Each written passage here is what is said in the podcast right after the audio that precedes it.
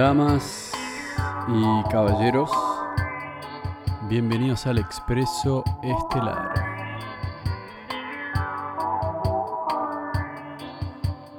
Con ustedes hoy vamos a estar hablando de la civilización desconocida.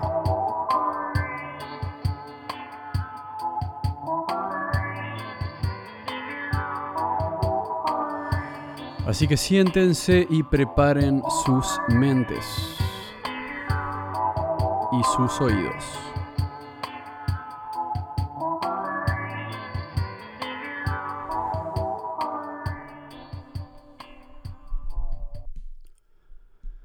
Muy bien, muy bien, ¿cómo están? Bienvenidos de vuelta al Expreso Estelar. Este es el segundo episodio de la civilización desconocida. Y, y vamos a empezar a donde dejamos la última vez. En el último capítulo dejamos, nos quedamos en el tema de la esfinge. Y, hoy vamos a tratar de seguir un poco explicando un poco por qué eso es, es decir, el tema de la esfinge es importante y, y por qué es relevante en, en- esta teoría de la civilización desconocida.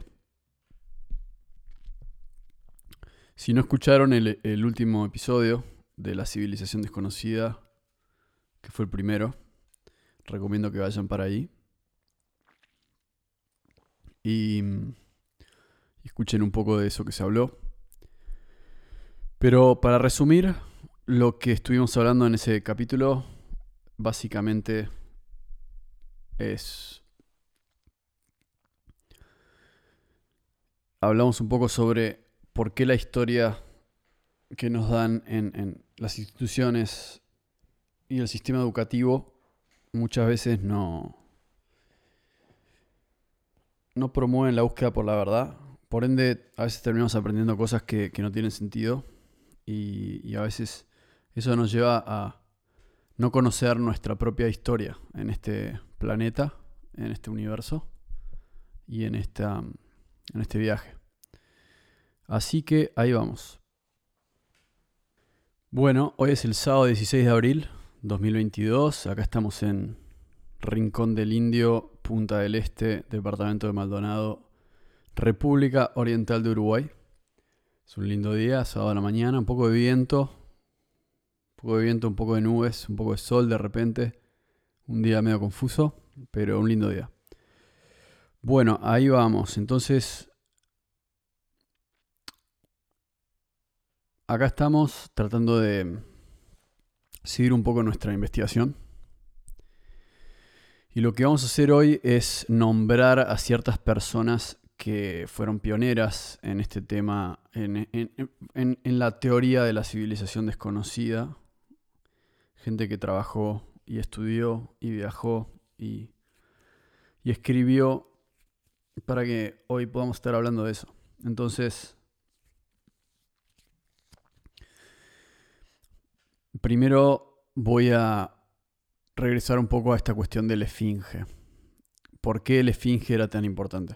Entonces, a donde quedamos la última vez fue exactamente en eso. Nos quedamos en Egipto. Estábamos en Egipto y... Y en Egipto lo que encontramos fue que había una esfinge, el famoso esfinge, que los egiptólogos le habían puesto una fecha que luego quedó demostrado que era errónea por la siguiente cuestión. Esa cuestión era que la esfinge tenía erosión acuática en la superficie y, y dado que no llovió en Egipto por mucho tiempo, la primera pregunta que debería hacerse algún historiador o un arqueólogo o alguien que estudia eso es, bueno, entonces, ¿cuándo fue que llovió? Porque la roca demuestra que, estuvo abajo de precipitación y lluvia, pero no dos años, o no una lluvia de un mes. Eh, es una lluvia, estamos hablando de años, años, siglos de, un, un clima lluvioso. Est- Estuvo expuesta a un clima lluvioso. Es como si estuviese en un lugar que hubiese tenido otro clima directamente. Entonces vos cuando ves eso tenés, que preguntar, bueno, ¿Cuándo fue la última vez que en el desierto de Sahara hubo un clima casi tropical o lluvioso o denso, húmedo y que había mucha precipitación? Te tenés que ir mucho más para atrás en el tiempo porque vos no podés decir, ah, no, pero e, eso es algo raro. O sea, eso, vos no podés ir y decir, bueno, no sé cómo responder a esa pregunta y no es mi, no es mi problema. Sobre todo si, si uno trabaja de eso, es como que, obviamente cuando vos vas a Egipto, hay un tour armado y, cuando vos decís, ¿quién hizo esto? Y te van a decir, no, bueno, eh, la los historiadores dicen tal cosa. Obviamente siempre, siempre alguien va a proponer una respuesta, pero eso no quiere decir que sea real. Lo que a mí me llamó la atención es cuando Robert Schoch, que es un geólogo, fue al podcast de Joe Rogan y le contó que él, él es el que escribió el libro sobre la finge. Em, él es el que fue, digamos, y, y, y, escribió, el, él es el que vio por primera vez que dijo, che, acá hay algo que no cierra, que es la, erosión. Eh, o sea, hay, hay, hay una evidencia. O sea, eso, eso no se puede discutir, no es que... Eso ya no es algo que uno pueda proponer, está ahí. Eh, no podés refutar eso. Hay muchas cosas que uno podría refutar, pero eso no se puede refutar. Entonces, si, el, si la esfinge, si el esfinge tiene marcas de agua, ahí alguien tiene que ofrecer algún tipo de respuesta, porque nosotros somos buscadores de la verdad, el ser humano busca la verdad, trata de entender su posición en el universo es natural, queremos respuestas, somos curiosos y, y, si bien nunca vamos a tener todas las respuestas, eh, por eso estamos acá, para, para entender quiénes somos y cuál es nuestra posición en el cosmos. Entonces, esa pregunta me parece una pregunta muy lógica. Bueno, entonces el esfinge estuvo abajo del agua, entonces abajo de la lluvia. ¿Cómo respondemos a eso? Sobre todo si, si vamos hasta ahí, vemos la roca, vemos las marcas, ahí, entonces ahí empieza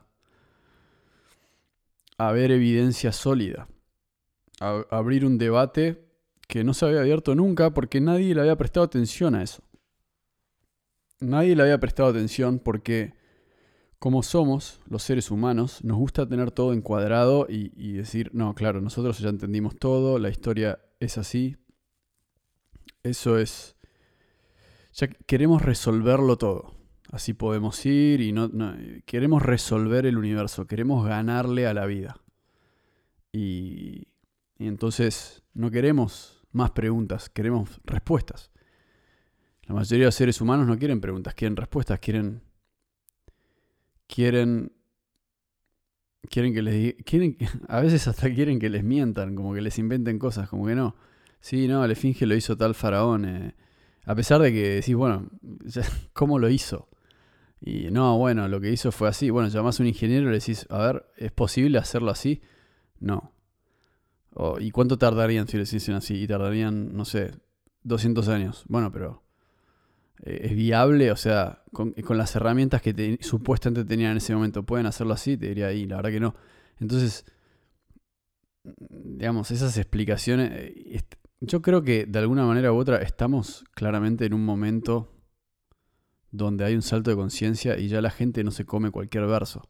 Obviamente siempre va a existir ahí la muchedumbre, ¿no? La masa y la, el rebaño de las ovejas que se tragan todo, pero digo, hay mucha gente que se está despertando, me parece. Y, yo creo que algo que demuestra eso es que estos podcasts que se escuchan mucho, por ejemplo de Joe Rogan, Joe Rogan de repente lleva a estos tipos que nunca fueron aceptados por la academia, nunca nadie les dio mucha bola a pesar de que escribieron sus bestsellers, o sea, no es que nadie les dio bola en realidad, les dieron bola, pero no tanta, nunca fueron mainstream.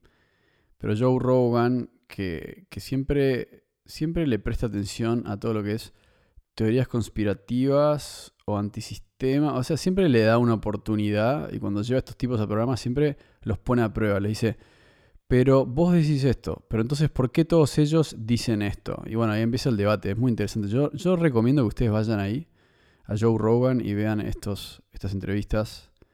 Em, yo después las voy a subir a, internet, pero también les voy a recomendar que si realmente están interesados en este tema, más allá de escuchar este podcast, pueden mandarme un mensaje a mí y yo los voy a meter en el grupo de WhatsApp que se llama Civilización Desconocida y yo ahí subo regularmente videos, o sea, estos estas entrevistas. Yo ahí les puedo mostrar todas estas entrevistas y, lo pueden ver y, y, bueno, es básicamente un grupo de WhatsApp dedicado a eso.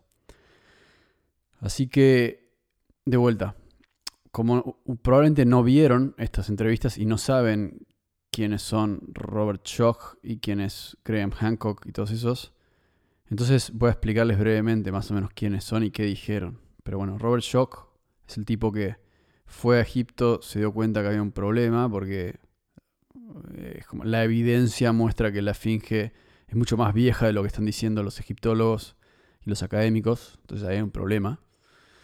Y ese fue, entonces ahí empezó el tema de, che, puede, puede haber habido una civilización pre-egipcia y mucho más vieja, porque vos decís, bueno, pero ¿cuándo estuvo lloviendo acá? Y ahí, ahí es cuando empezaron a ir para atrás y decir, bueno, ¿cuándo llovió? ¿Cuándo, hubo un clima de alta precipitación en el Sahara? Bueno, o sea, ¿qué, había entonces? ¿Una selva? Wow, wow, entonces, ¿cuánto atrás nos tenemos que ir? Porque eso es lo que nos dice la Esfinge, o sea, no podemos refutar esa evidencia, entonces vamos. Entonces empiezan a ir para atrás y al final del día llegan más o menos a la fecha de 10.000 años antes de Cristo. Digamos que empiezan a tocar esa fecha. Al principio eran más conservadores, pero se empiezan a ir a esa fecha y al final del día, de alguna manera u otra, llegan a un periodo en el tiempo que se llama The Younger Dryas. Em, the Younger Dryas, obviamente estoy hablando en inglés, ¿no? Pero Dryas es una flor, es un, tipo de planta, Dryas. Y, y The Young, o sea, dry, entonces hay un periodo en el tiempo que, se llama el, el, el Dryas, porque es cuando esa planta crecía en, en, una parte del mundo. Eso es un detalle que en realidad es medio relevante, pero la cuestión es que The Younger Dryas se le llama... Sí, no, es un lindo nombre, ahora que puedo pensar, es como un nombre que medio molesto. Vamos a tener que buscarle un nombre a esa etapa, pero no importa. Por ahora le vamos a decir así. Pero la cuestión es que estoy hablando del periodo de tiempo que, que va de, de 11.600 a.C. a 10.500 a.C. Y es un periodo en el tiempo que es importante porque en ese periodo de tiempo salimos de la última glaciación. En realidad en ese periodo, en ese periodo de tiempo está comprobado que hubieron grandes cataclismos provocados por cambios drásticos de temperatura. Entonces si vos mirás la historia del planeta los últimos, por ejemplo, 100.000 años, vas a ver que estaba la, era del hielo, ¿no? La, glaciación, que de repente aparecía y después se retraía un poco, y después aparecía un poco más, y después se retraía un poco. Bueno, Younger Dryas, o sea, 10.500 a.C., fue la última, la última glaciación de todas. Y después de eso, el planeta sale de la glaciación y llegamos al punto de hoy. Es decir, el planeta tenía cierta temperatura, después de eso empieza a aumentar la temperatura. Y y ahí entonces, ¿qué pasa? Si se derriten los glaciares, se derriten los polos, aumentan los niveles del mar y, y después con el tiempo vuelven a bajar. Pero digamos, en ese momento aumentan los niveles del, océano en general. Y también hay grandes terremotos y hay evidencia que, que, soporta eso. O sea, la evidencia dice que ese eso es realmente un periodo en el tiempo notable, digamos. Y es lo que eh, precipitó a la Tierra a salir de la, de la última glaciación, por lo menos por el momento. Entonces, de alguna manera u otra, el esfinge termina, termina, o sea, Robert Schoch, como geólogo, académico, profesor en la Universidad de Boston, conservador, todo lo que quieras, porque él sigue la evidencia, dice, mira, yo soy un científico, soy académico, soy, soy, soy cuadrado, todo lo que quieras, pero acá hay, acá hay algo que no cierra. Y yo, como geólogo, le tengo que poner una fecha a la esfinge. Y mi fecha termina siendo, a pesar de que me cuesta creerlo, más o, eh, en The Younger Dryas, o sea, más o menos 10.500 a.C., más o menos, porque ¿cuándo llovió en el Sahara? Bueno, tiene que haber sido ahí, porque ahí hubo lluvias en todos lados, es decir, se derriten los polos, hay mucha agua de repente que sube la o sea, grandes precipitaciones. Esa época, esa época de los cataclismos, grandes lluvias, grandes inundaciones. Y entonces ya tenemos al esfinge metido en, en esa época. Entonces, alguien dice, ah, bueno, entonces el esfinge se construyó en esa época. Y la respuesta es no necesariamente. O sea, pero lo que sí podemos decir es que el esfinge ya estaba construido en esa época. O sea, no sabemos si lo construyeron en esa época. Pero lo que sí sabemos es que la lluvia, las marcas de lluvia que están en el esfinge tienen que haber sido en esa época. Entonces ya tenemos al esfinge puesto en una época que parece de vuelta, cuando vos lees la historia en el colegio, 10.000 antes de Cristo, es muy, o sea, vos ves las fotos o los dibujitos, en realidad claro, son dibujos, obviamente no son fotos, pero vos ves las imágenes y son los, eh, el hombre de las cavernas. O sea, eso es lo que te están diciendo. 10.000 antes de Cristo, no, el hombre de las cavernas. El hombre de las cavernas. Entonces vos de repente un día desenterrás una esfinge y te dicen, no, eso debe ser más o menos 2000 antes de Cristo. Pero decís, no, pero esto tiene marcas de 10.000 antes de Cristo.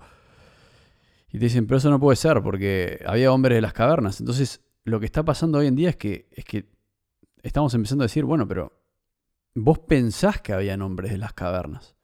La gran pregunta que tenés que hacer es, ¿había hombres de las cavernas 10.000 antes de Cristo? Entonces ahí empieza a ver, o sea, estamos reescribiendo la historia. Hablando de esto es, es parte del proceso de empezar a decir, che, creo que, que lo que venimos creyendo de la historia de la humanidad, que es que no, sí, em, arrancamos siendo monos y un día nos volvimos inteligentes y ahora somos los más inteligentes del mundo. Es como que, entonces, ¿cómo explicamos que había una esfinge ahí que se salió de la arena? Una roca monumental, tallada, impresionante, en el medio del desierto. O sea, ¿quién carajo hizo eso? Esa es la pregunta. ¿Que unos monos? Unos monos que estaban recién empezando a ponerse ropa, que agarraron piedras y empezaron a tallar un tremendo esfinge que es casi imposible de hacer hoy en día. Y suena un poco raro, ¿no? Porque la marca en la piedra dice que tiene esa edad. Eso no puedes mentir. ¿Viste? Está lleno de monumentos en el mundo que son muy difíciles de, fechar porque no tenés evidencia. Es decir, son, vos, vos desenterrás una tremenda pirámide en México y es muy difícil decir cuando la hicieron, porque no tiene materia orgánica. O sea, la materia, o sea, vos como usás el, la manera de fechar las cosas, se usa mucho el, radiocarbono y se, se, se, se, analiza la materia orgánica que, que, hay en los lugares, pero cuando es un pedazo de piedra que no tiene materia orgánica es muy difícil de fechar, tenés que ver cuáles son las marcas en la roca. Bueno, el esfinge lo que tiene es que tiene marcas de agua. Y eso es un tremendo argumento. Y de vuelta, respondo, nadie pudo refutar eso hasta el día de hoy. O sea, todavía nadie pudo plantear una hipótesis que diga, eso no es agua. O sea, hay gente que dijo, no, eso son marcas de viento, pero un geólogo, cualquier geólogo lo miró y dijo, no, o sea, no sé cómo mierda pasó, pero eso es agua. Entonces, ahí tenemos la cuestión. Bueno, entonces la teoría de Robert Schoch es, mira, la marca de agua lo llevan por lo menos a esa época. Eso, eso es lo que tuvo para decir. Después, algo que pasa ahí que es una extraña coincidencia es que empiezan a haber muchos pedazos de evidencia que empiezan a llevar a esa época, a ese periodo del tiempo, 10.500 a.C. O sea, todo empieza a llevar hacia ahí. Como que, de repente, por ejemplo, la historia de Atlantis, ¿cuándo es? Y más o menos 10.500 a.C., ¿no? Imagínate que estamos en Grecia, año 600 o año 1000 o algo así. Entonces la historia de Platón de Atlantis, poner que es 1000 antes de Cristo, más o menos.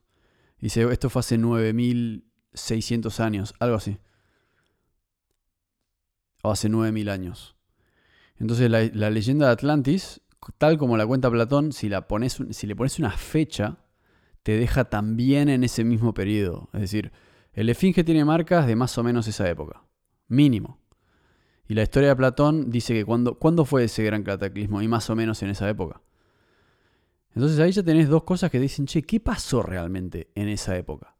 Y ahí entran la gente que estudia el clima, estudia las piedras, estudia las formaciones en, en la forma de la Tierra, que te permite a vos deducir cuáles fueron los cambios es decir, dónde estaba el nivel del mar, dónde estaba el nivel de, de los ríos, Entonces ahí ya empezamos, ahí aterrizamos en esa época que es súper importante, que es más o menos 10.500 a.C. 10.500, 11.000, es, ese milenio, 10.500 a 11.500 a.C., ahí, ahí tenemos un momento crucial en la historia del planeta Tierra. Porque tenemos muchos monumentos, bueno, vamos a ir paso a paso, ¿no? Pero ya, tenemos dos puntos de evidencia que nos llevan a ese momento. Uno, como ya dije, el Esfinge. Dos, la leyenda de Platón. Bueno, son dos, dos, son dos teorías, ¿ok? Son dos nada más, tampoco son tantas. Pero el tema es que se empiezan a acumular. Entonces ahora voy a hablar de, otra persona que se llama Graham Hancock, británico.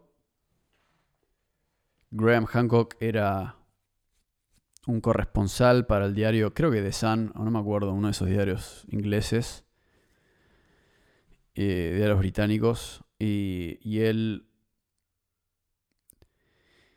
él escribía para ese diario, era un corresponsal, un periodista, y viajaba por el mundo haciendo historias, y eventualmente se convierte en un escritor. Eh, se convierte en un escritor, empieza a escribir de distintas cosas. Eh, uno de sus primeros libros es sobre el arca de, la alianza, bla, bla, bla, y eventualmente se engancha con el tema de, esto de la idea de una civilización desconocida y empieza a viajar por el mundo persiguiendo un poco esa hipótesis y, empieza a viajar a los lugares cruciales, ¿no? Como Cusco, Machu Picchu, eh, Tihuanaco, Teotihuacán, Giza, etcétera, todos los lugares donde hay antiguos monumentos que plantean hipótesis, o sea, que plantean grandes misterios y enigmas. Entonces empieza a viajar a esos lugares. Y él, él, tiene muchos argumentos para esta idea de una civilización desconocida. Y escribe un bestseller, un bestseller en el Reino Unido que se llama em, Fingerprint of the Gods. Que, que bueno, de vuelta, voy a subir eh, esa información al grupo y si están ahí, si, si me piden que los ponga en el grupo, yo los pongo en el grupo y adentro de ese grupo intercambiamos libros, intercambiamos informaciones, etcétera, pero el libro lo tengo yo, está muy bueno. No es muy fácil de conseguir acá, pero bueno, eh, se puede prestar, se puede alquilar, no importa. Se puede, se puede, eso si ustedes están interesados en eso, se puede conseguir.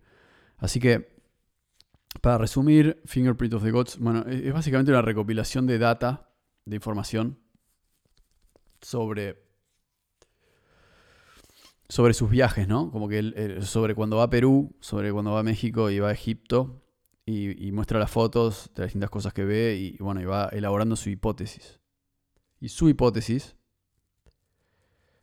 es que, bueno, bueno, su hipótesis es que hubo una civilización desconocida, perdón, una civilización antigua, avanzada, que que en 10.500 a.C. sufrió grandes cataclismos y cuando evidentemente pasó, que eso también es irrefutable, digamos, o sea, realmente hubo un cambio climático en esa época, hubo cataclismos, eh, eso, eh, hay bastante evidencia sobre, ese, sobre esa época, eso, eso no es algo que se debate, está claro que cuando se termina una glaciación drásticamente, eh, hay cambios drásticos. Y eso está, está bastante bien estudiado ya el tema de, de la salida de la última glaciación. Es decir, realmente sucedió tal como dice que subió el nivel del mar, etc.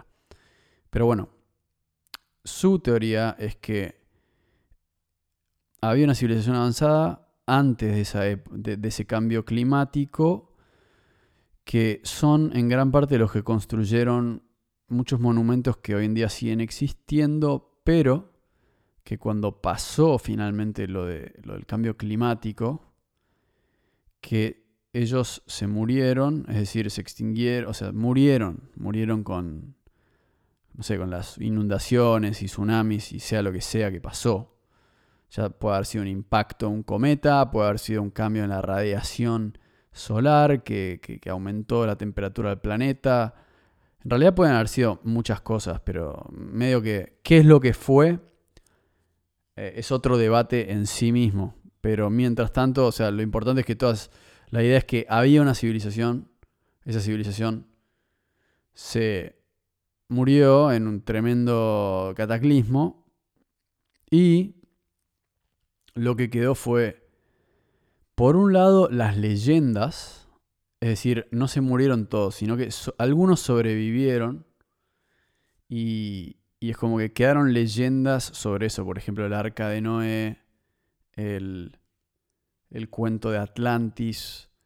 Y después hay varias culturas nativoamericanas que, que hablan sobre un, gran cataclismo.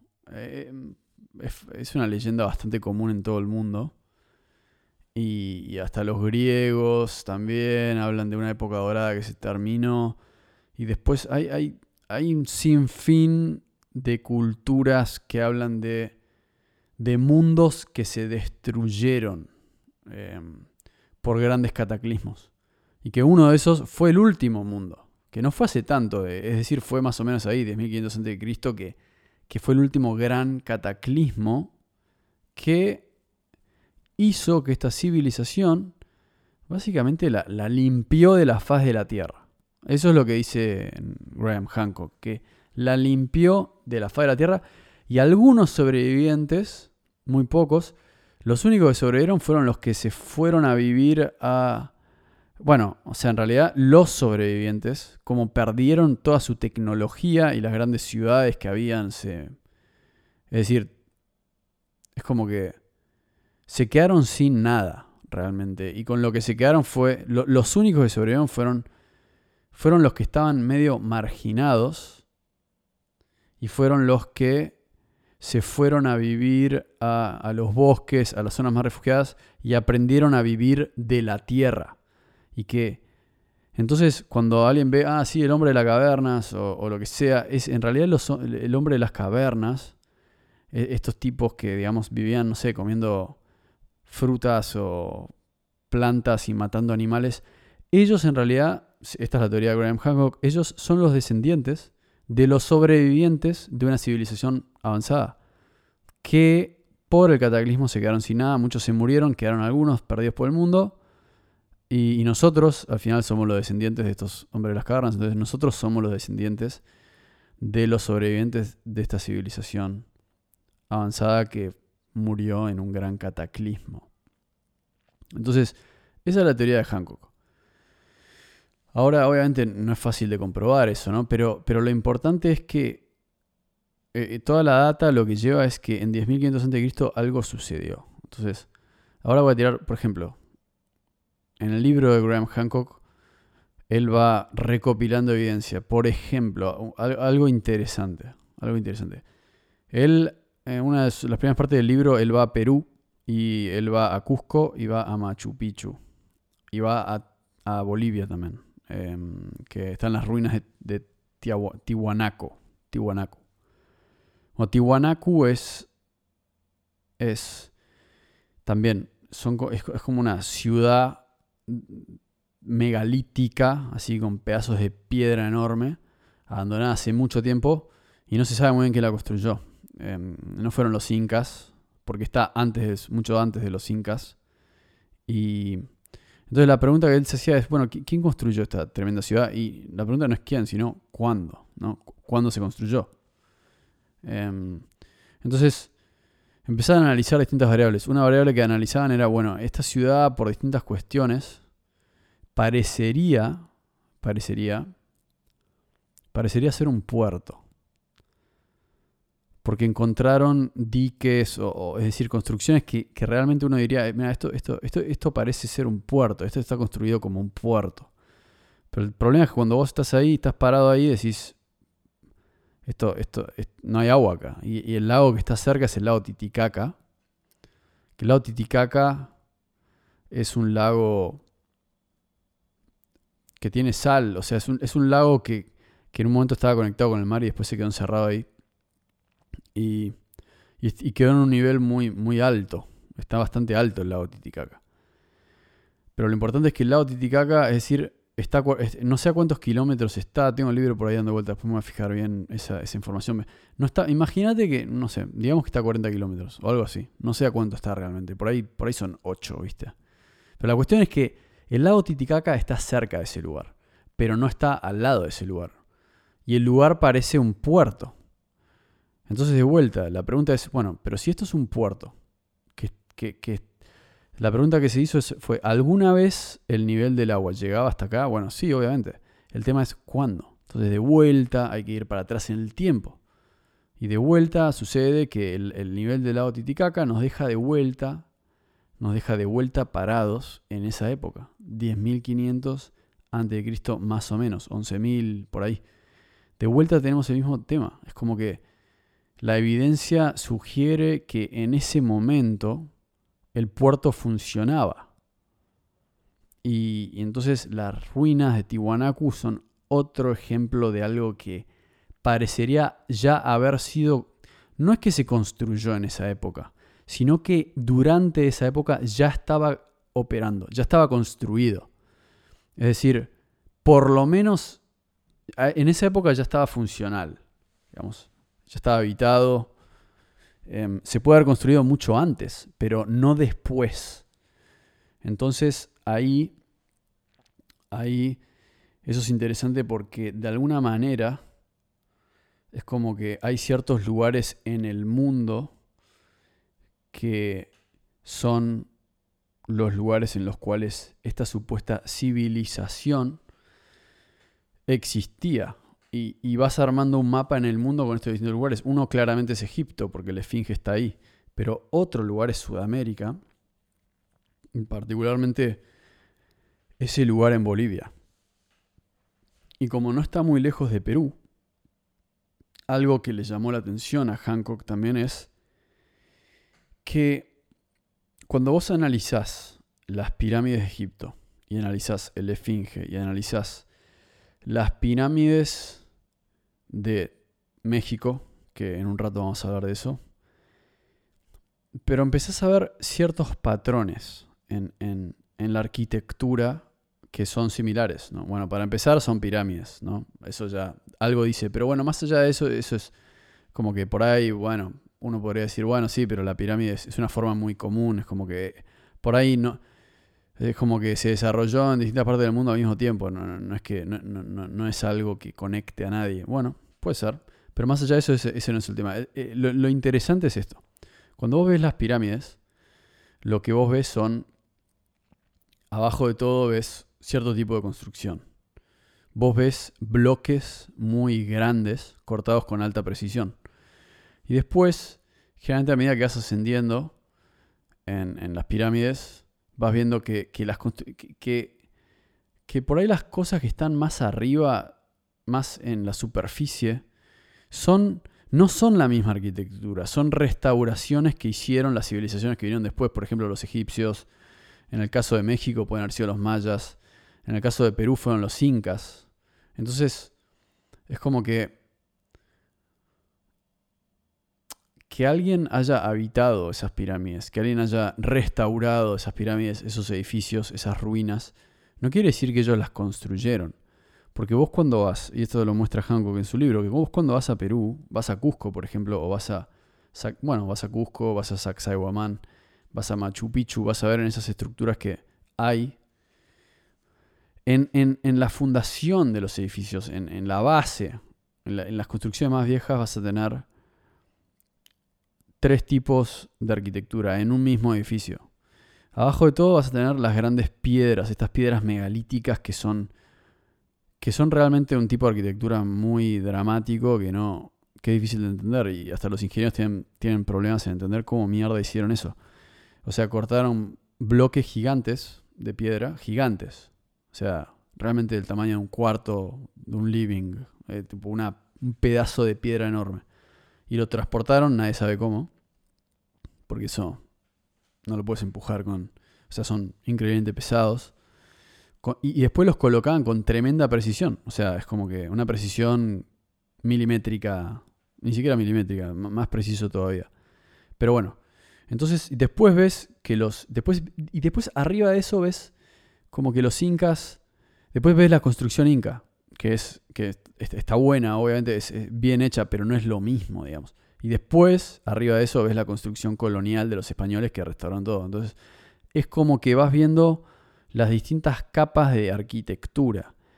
Y así como ves la colonial, ves la arquitectura inca, que la, trabajaban con piedra y eran maestros de eso, pero no eran maestros al grado de de los que vinieron antes. Y ellos, y cuando les preguntaron a los incas en la época colonial, ¿quién construyó, eh, quién hizo estas cosas gigantes? ¿Quién movió estas piedras enormes? Ellos decían, no fuimos nosotros, fueron los que estaban antes. O decían cosas así, o también cosas como, no sé, nosotros llegamos acá y esto ya estaba así. O fueron los dioses, o fueron los, mm, los ancestros, pero, pero no fueron ellos. O sea, los incas no construyeron eso desde cero. Y lo mismo pasa en Egipto. Es decir, que alguien haya restaurado eso, o por ahí que se lo haya adjudicado en la historia, no quiere decir que sea cierto. Y que alguien haya restaurado eso, no quiere decir que ellos lo hayan construido de cero. Entonces, lo que es interesante cuando se analizan estas estructuras es, no es quién la restauró o quién construyó esta parte, el techo, es quién puso estos tremendos pedazos de piedra acá abajo.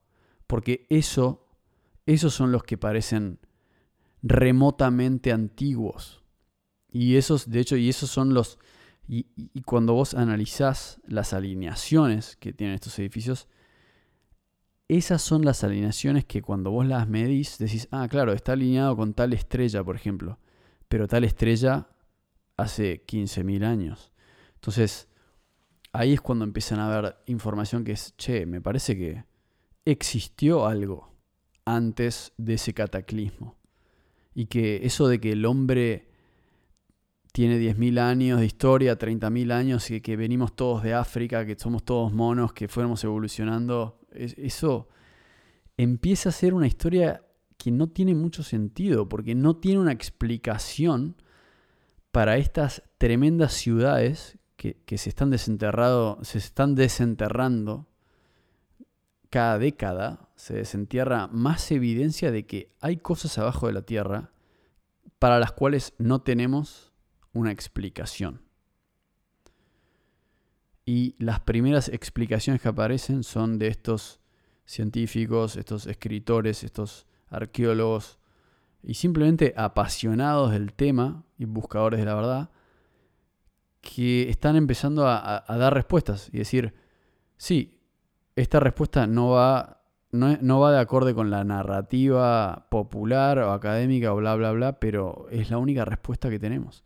Y cuando empezás a sumar toda la evidencia vas viendo que que claramente la evidencia apunta a que hubo una cultura. Eh, y esto ya es una opinión mía, personal. Cuando yo absorbo toda la información, después la reformulo y digo, che, esto, o sea, claramente la evidencia apunta hacia un lugar. Y si me preguntasen a mí, yo diría, mira, la evidencia apunta a esto. La evidencia apunta a que hubo una civilización anterior a nosotros. Esa civilización en algún momento desapareció por alguna razón.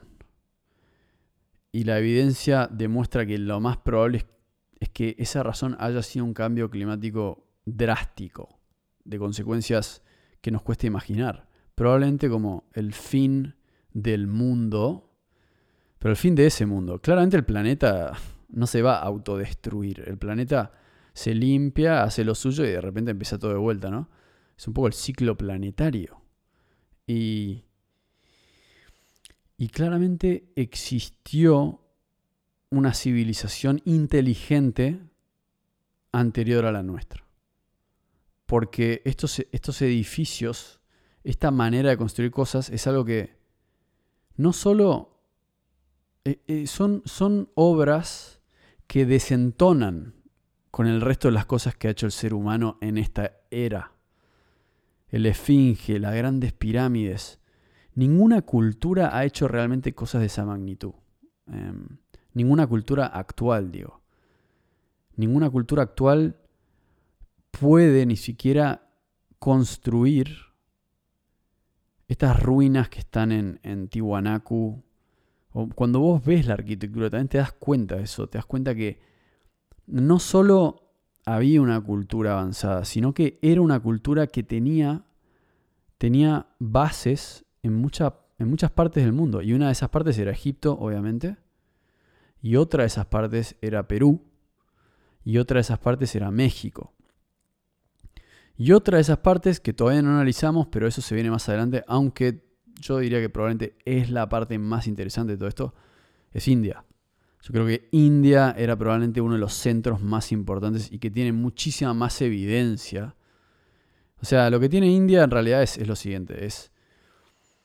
Vos cuando estás en Egipto, o, cuando, digamos, lo que tiene Egipto es que es, como un desierto de arena en el cual de repente un día eh, se voló un poco la arena y empezaron a salir tremendas pirámides y es como que no hay, no hay tanta información realmente de qué pasó ahí. O sea, están los jeroglíficos, pero eso, esa es una cultura que desapareció realmente. No es, que, no es que se ha mantenido en el tiempo, no es que hay un texto que diga como... No, hay tanta información. Hay mucha... Hay mucha... ¿Cómo se llama? O sea, el idioma egipcio, o sea, tuvo que ser redescubierto. El, idioma viejo, ¿no? El, tipo de los jeroglíficos. Tuvo que ser traducido y es difícil saber si esas traducciones son reales o no. Es como que es una interpretación de la historia. Lo mismo con el, códice maya, digamos, o con ese tipo de cosas. No es que desaparecieron porque sigue habiendo gente que se autodenomina maya y demás.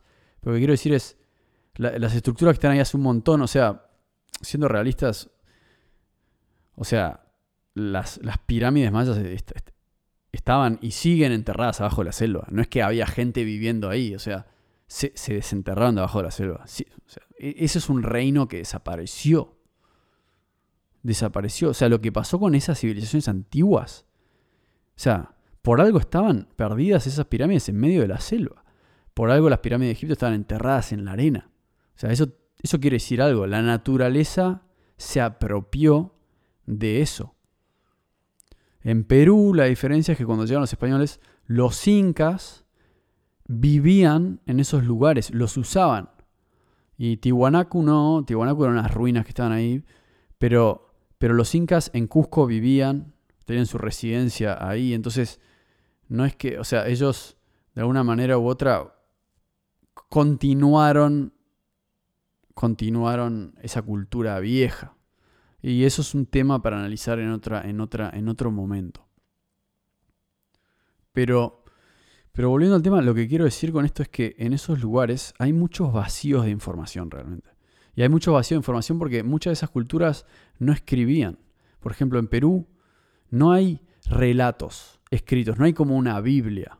No hay una Biblia que cuenta historias, son historias que se iban pasando de generación en generación. Entonces, finalmente, con el colonialismo, los cataclismos, no sé, las hambrunas, los genocidios, la colonización, las guerras, sea, al final del día se fue perdiendo mucha información porque eh, queda poca gente que conozca esos relatos y como no están escritos, se pierden.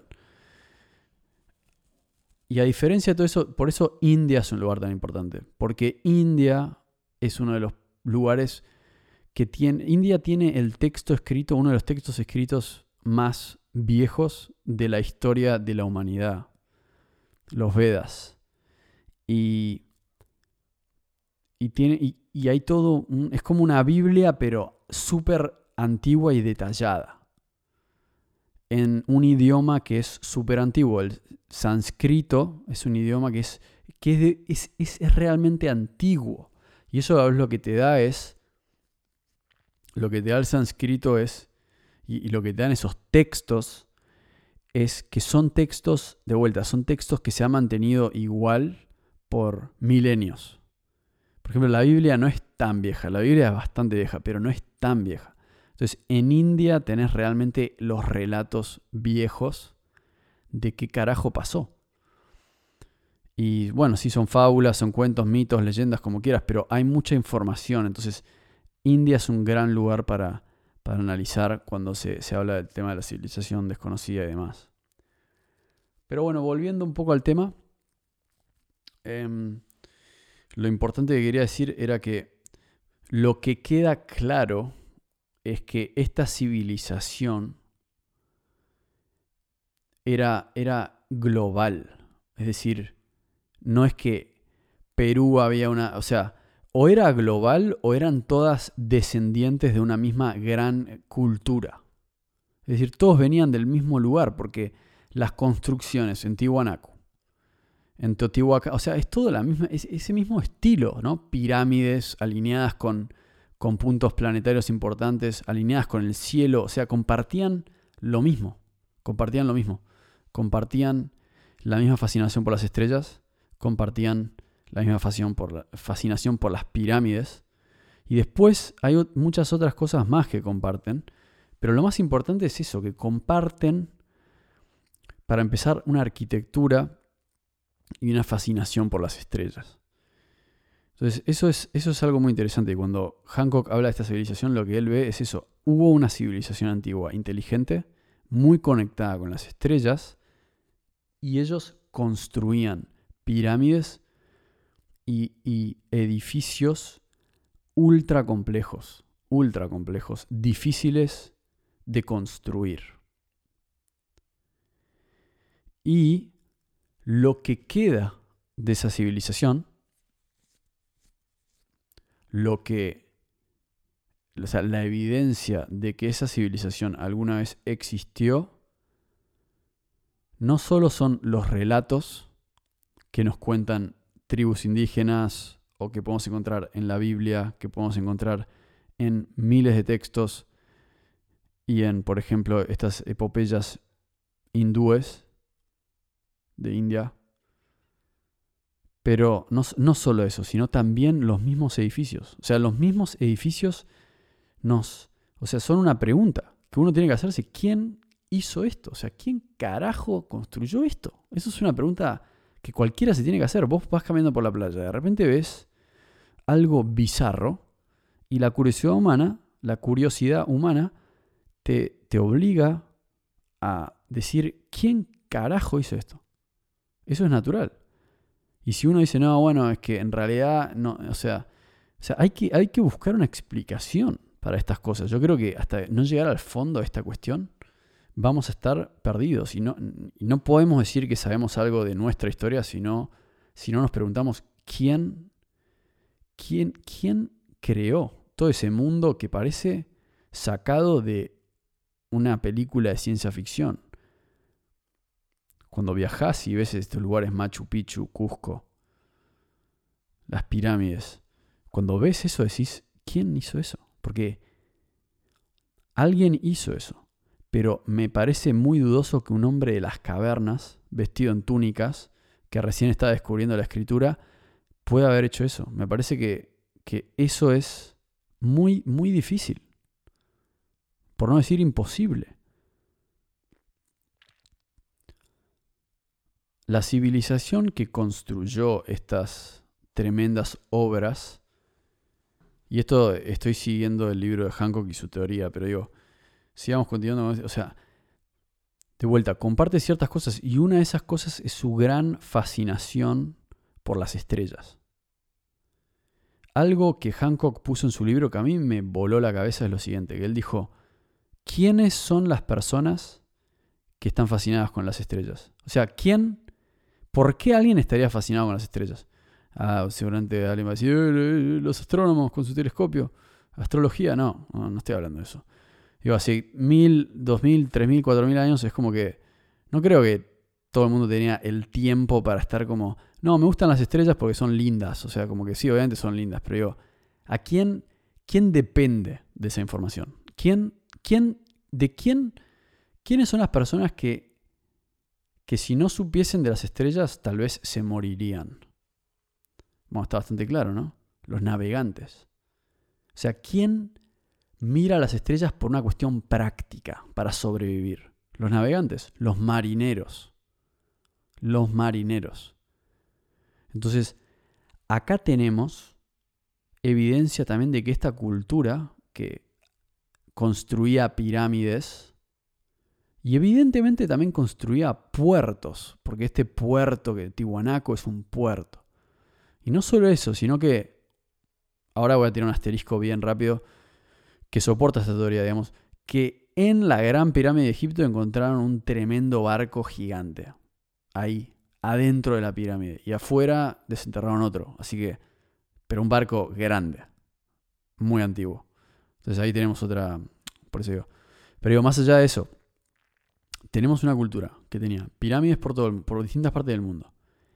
Y que tenía tremendo conocimiento de las estrellas. Ahora, ¿Por qué digo que tenían conocimiento de las estrellas? Porque ellos alineaban sus pirámides con constelaciones. Entonces, por ahí no tenían un telescopio. No sé si tenían un telescopio. Por ahí sí. Pero digo, más allá de eso, ellos sabían a dónde estaban las estrellas. Y no solo sabían eso, sabían a dónde eh, habían estado y a dónde iban a estar.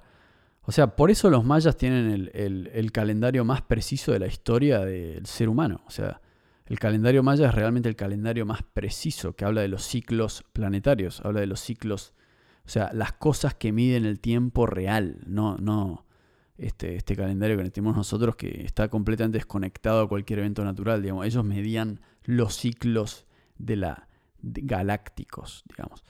Pero bueno, la cuestión es que, ¿cómo sabes tanto de las estrellas? Y, la respuesta que dice Hancock es, ellos, ellos conocían las estrellas porque, porque eran marineros. Era una cultura de mar, una cultura oceánica, una cultura que...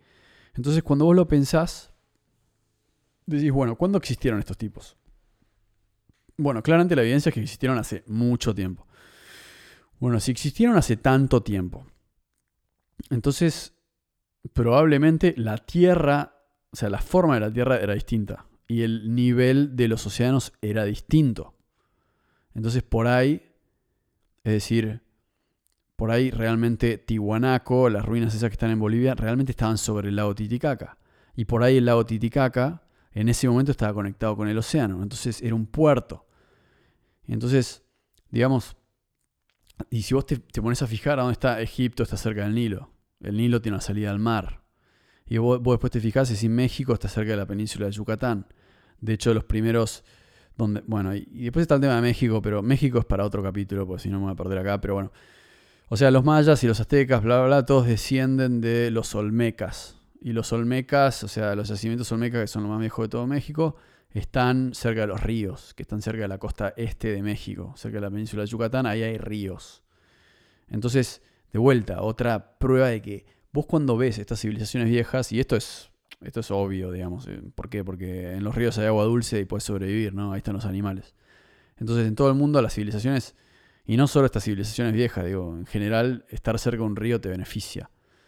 Entonces estamos viendo que que de vuelta, Tiwanaku está cerca del mar. Egipto está cerca del Nilo, lo cual te, da acceso al mar. Y después tenemos la leyenda de Atlantis, que dijo que ellos eh, vivían en una isla, bla, bla, bla. Esa isla se, se la tragó un maremoto. Pero bueno, vivían en islas, vivían en unas islas de Atlantis. Entonces eran, evidentemente, si seguimos todas estas evidencias, estas leyendas, bla, bla, bla, era una cultura oceánica. Era una cultura de mar. Era una cultura que conocía las estrellas porque, porque usaba a las estrellas para moverse por el mundo y viajar en tremendos barcos. Y estos tremendos barcos de repente aparecen, de repente un día están, están ahí, viste, excavando México DF para hacer una, una nueva línea de subte, ¡pum! Se encuentran con un barco enorme. Eh, pasa todo el tiempo. Entonces, entonces ahí está, o sea, la cultura oceánica. Y eso nos va a conectar con los polinesios, los vikingos, etc. Pero bueno, eso también otro capítulo aparte y no me quiero meter en eso ahora. De hecho, este capítulo ya se está terminando porque los capítulos siempre son de una hora. Así que los dejo un poco con esto hoy y, vamos a recopilar y quiero resumir un poco todo este tema. Que es que lo voy a dejar con, entonces, con o sea, dos nombres. Uno es Robert Shock. Robert Shock se escribe S C H no S C H O C H Shock Entrevista con Joe Rowan, Robert Shock, va a explicar lo de la y otras cosas más que después voy a explicar, pero bueno, eh, básicamente lo importante es el tema de la esfinge. Y Graham Hancock. Graham como Graham, eh, con H, Graham. Y Hancock con H también. Hancock. H-A-N-C-O-C-K. Dos personas a tener en cuenta. Y,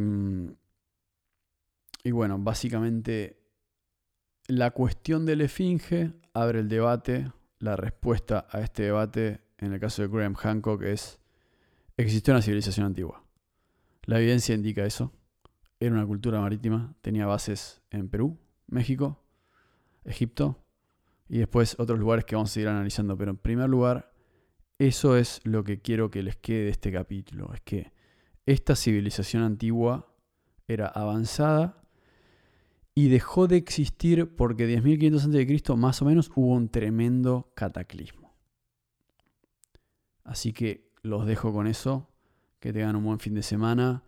Semana que viene, nuevo capítulo. Vamos a seguir con el Expreso Estelar, vamos a seguir con más temas y también dentro de eso más sobre civilización desconocida. Nos vimos, vamos arriba. y